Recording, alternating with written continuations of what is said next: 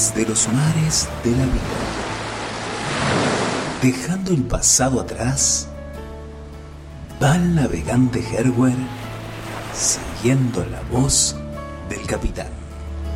He llegado a este lugar respondiendo a tu llamado. Sean todos bienvenidos a este velero que nos lleva con rumbo al cielo.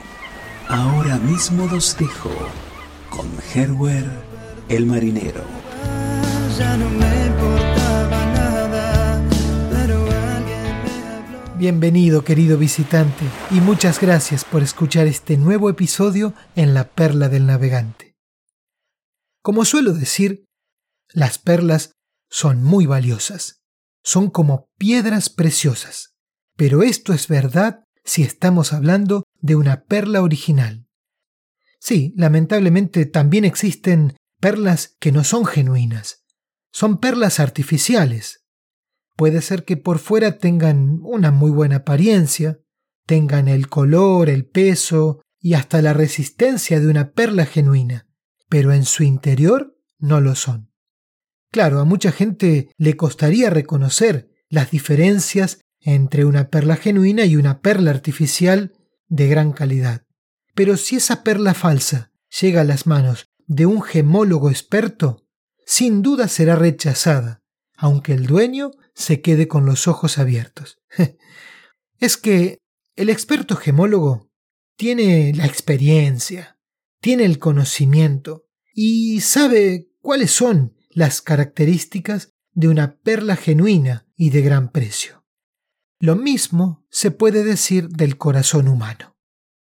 Por fuera podemos parecer verdaderos cristianos, pero Dios es el experto que mira lo que hay por dentro, y Él reconoce perfectamente si tenemos las características de un verdadero cristiano.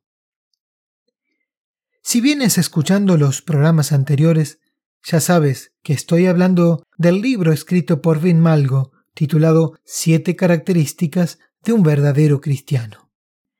Este es el episodio número 6. Quisiera recomendarte que escuches con atención y que compartas los episodios anteriores para poder reconocer estas características que todo cristiano debe tener. En el programa anterior mencioné que la primera característica de un verdadero cristiano es que tiene la certeza de haber nacido de nuevo. El cristiano verdadero sabe que irá al cielo, porque ha aceptado la obra que Jesús realizó en la cruz. Un cristiano verdadero no tiene dudas de su salvación. Pero veamos ahora cuál es la segunda señal o marca que identifica a un cristiano auténtico. Sigo leyendo el libro.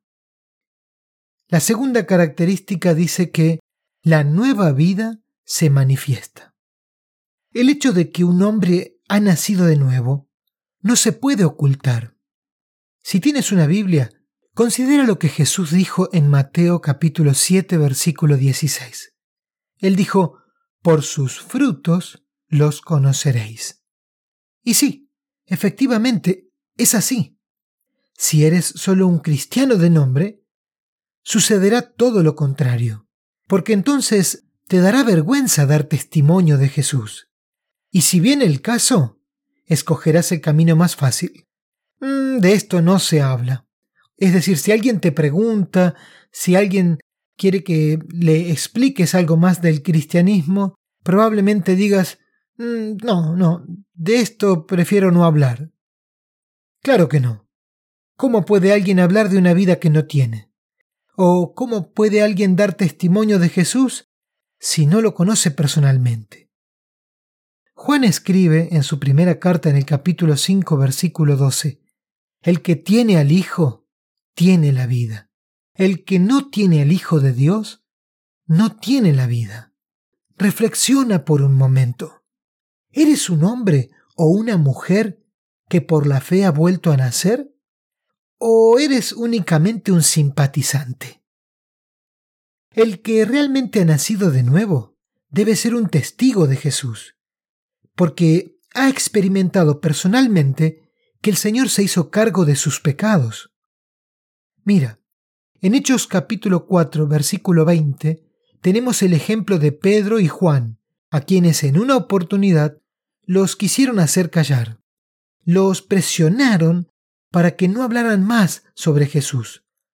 Pero ellos contestaron con firmeza, con toda seguridad, no podemos dejar de decir lo que hemos visto y oído. Claro, como decía, por sus palabras, por sus actos, por su forma de vida, por sus frutos, Jesucristo es revelado en aquel que ha renacido. Es decir, Jesucristo es dado a conocer por el nuevo creyente. ¿Por qué? Bueno, porque Cristo mismo mora por su espíritu en el corazón del verdadero cristiano. Mira lo que dice Juan en el capítulo 14, versículo 23. Mira, dice así, El que me ama, mi palabra guardará, y mi Padre le amará, y vendremos a él, y haremos morada con él. Puede ser ahora que tú digas, No, no, no, no, esto no es cierto. Pues yo conozco algunos llamados cristianos cuyas malas obras hablan tan intensamente que no se hace caso alguno de lo que dicen. Son unos hipócritas. Bueno, déjame decirte que tienes toda la razón, amigo mío. Y es que todavía hay cizaña entre el trigo. Esta gente al final tendrá que rendir cuentas de todos sus actos ante el trono de Dios. Pero, dime, ¿acaso cambia esto de algún modo tu situación? Antes ya he mencionado que es una equivocación fatal apoyarse en el hecho de ser miembro de una iglesia. En primer lugar, a Dios no le importa dónde estás, sino más bien qué eres. Esto me hace pensar en una señorita joven, muy estimada, muy querida por cuantos la conocían. Ella era muy religiosa, miembro de la iglesia cristiana local, bautizada, confirmada, hasta cantaba en el coro. Leía la Biblia diariamente, daba ofrendas para las misiones. Cualquiera diría, hmm, no puede haber un cristiano mejor. Es una perla genuina. Esta mujer, esta chica, esta joven, una noche soñó que había muerto. Ella se encontraba ante la puerta celestial, queriendo entrar. Por supuesto, claro, para ella no podía haber otra cosa. Pero entonces, en su sueño, un ángel se pone en su camino y le pregunta ¿Cuál es su nombre? Y ella le contesta mm, Soy la señorita fulana. Entonces el ángel toma un libro, lo consulta y moviendo la cabeza dice con severidad hmm, Usted no está registrada en este libro. Usted está perdida. Ella replica inmediatamente Pero no, no puede ser. Tiene que haber un error. Por favor, mire usted otra vez. El ángel accede, vuelve a mirar, pero no encuentra su nombre. Y entonces dice con rigor Su sitio no está aquí. Usted pertenece a la región inferior. En ese momento ella grita desesperada ¿Pero qué he hecho para estar perdida? A esto el ángel le contesta, Usted no está perdida por lo que ha hecho, sino por lo que no ha hecho. Usted no ha creído, usted no ha recibido a Jesús como su único Salvador personal. Entonces en ese momento la señorita despertó horrorizada. Afortunadamente había sido solamente un sueño. Sin vacilar, se arrodilló junto a su cama y oró Señor Jesús, vengo a ti como una pecadora perdida. Te doy gracias porque sé que no es demasiado tarde. Creo que tú has muerto por mis pecados y en este momento te invito a entrar en mi corazón. Te acepto, creo en ti, Señor. Mira lo que dice Juan 1.12 mas a todos los que le recibieron, a los que creen en su nombre, les dio la potestad o el derecho de ser hechos hijos de Dios. Pensemos en ese niño que una madre acaba de dar a luz. ¿Cuál es la señal o la característica de vida más importante de esta pequeña criatura? La señal es que grita. Sí, grita, llora. Si no gritara, es que probablemente habría nacido muerto. Mucho más resulta esto ser verdad con respecto al segundo nacimiento. Cuando un pecador, consciente de su culpa, recibe el nuevo nacimiento junto a la cruz de Jesús, entonces en ese momento grita. Es decir, eh, la maravillosa vida que acaba de recibir se manifiesta por su testimonio, por su conducta. Qué atroz debe ser el despertar de todos aquellos que una vez habrán de darse cuenta que en lugar de ser salvos, están perdidos para siempre. Ciertamente ahora sabes si eres nacido de nuevo o no. ¿Y en qué reconocemos a los renacidos? Bueno, digamos que un renacido es como un invitado a una boda. ¿En qué lo reconocemos? Lo reconocemos en su rostro radiante. Tal vez por fuera lleva una bonita flor, quizás un clavel aromático en el ojal, pero su rostro brilla.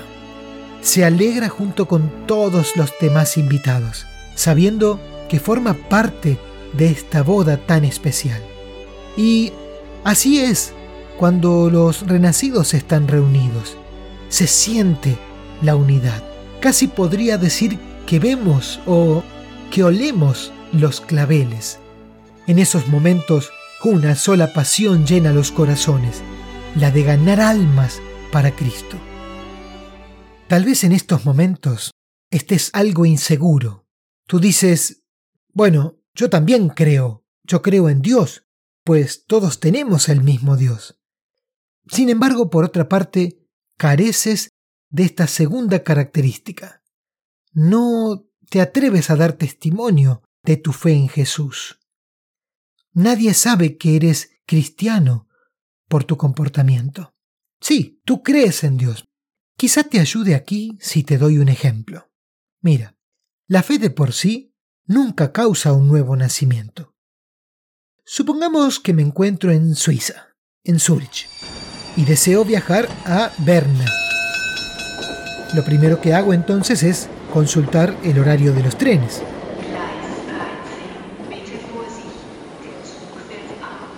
El horario me indica que un expreso sale a las 7.08 de la estación principal de Zurich en dirección a Berna. Yo tendría que tomar ese tren creo absolutamente que los horarios son correctos. Sin embargo, me quedo en casa. Te pregunto, ¿puede esta clase de fe ayudarme de manera decisiva? Es decir, ¿llegaré con esta fe a Berna? ¿Con esta convicción que yo tengo?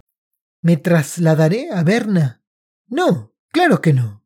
La fe, o esa certeza que digo tener en esa información recibida, no sirve de nada si no se aplica. Mi confianza se muestra real y es eficiente cuando doy un paso de fe, cuando me muevo en base a lo que creo, es decir, voy de inmediato a la estación y subo al tren que me lleva a Berna.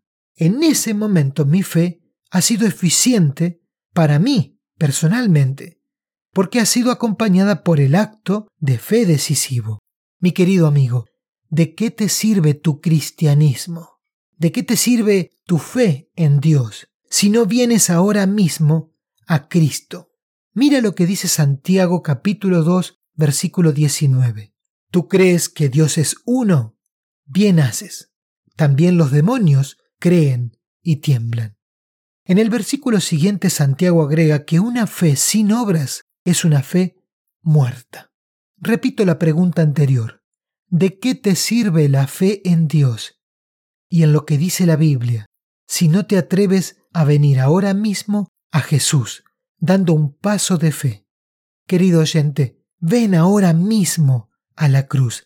Arrodíllate a los pies del Señor que dio su vida por ti. Ven a Jesús y por Él vivirás. En su sangre paz encontrarás y en pos de Él feliz andarás. Oh, ven a Jesús y salvo serás. Hasta aquí hemos visto entonces que la primera señal de un cristiano verdadero es que esa persona sabe con toda seguridad que ha nacido de nuevo.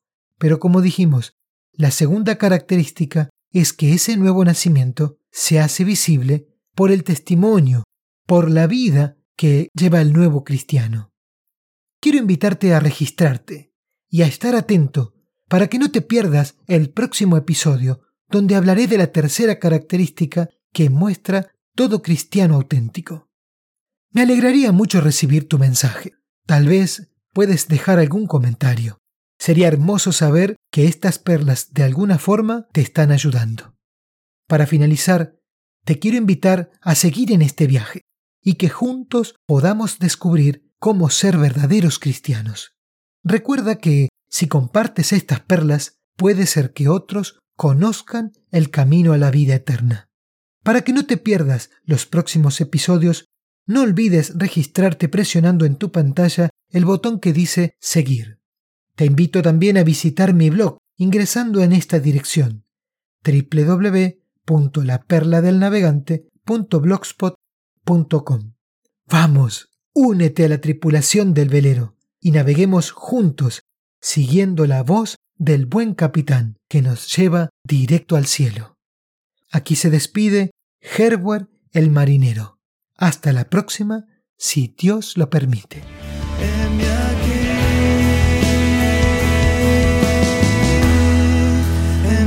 jamais